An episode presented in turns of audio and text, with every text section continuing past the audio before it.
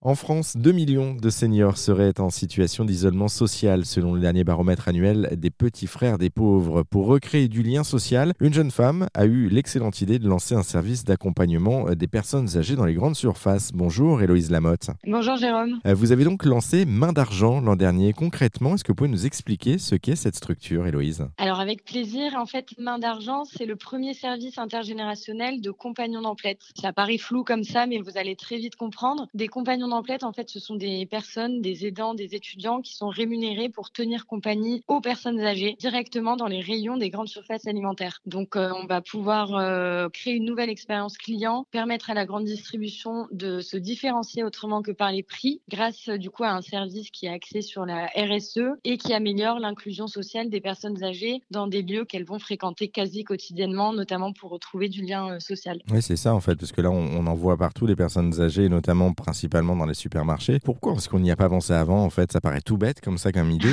mais pourquoi est-ce qu'on n'a pas développé avant ce système-là? Bah écoutez, en tout cas, ce que je peux vous dire, c'est qu'il est jamais trop tard. Que moi, c'était un constat qui m'a vraiment euh, choqué et qui m'a fait réfléchir parce que je venais de finir mes études du coup l'été dernier en 2021 et je me suis dit qu'il y avait vraiment quelque chose à faire justement pour pouvoir euh, renouer avec nos aînés et qu'il y avait une raison pour laquelle ils se rendaient autant en grande surface. Pour nous, ça reste une enfin, quelque chose d'alimentaire d'aller faire ses courses.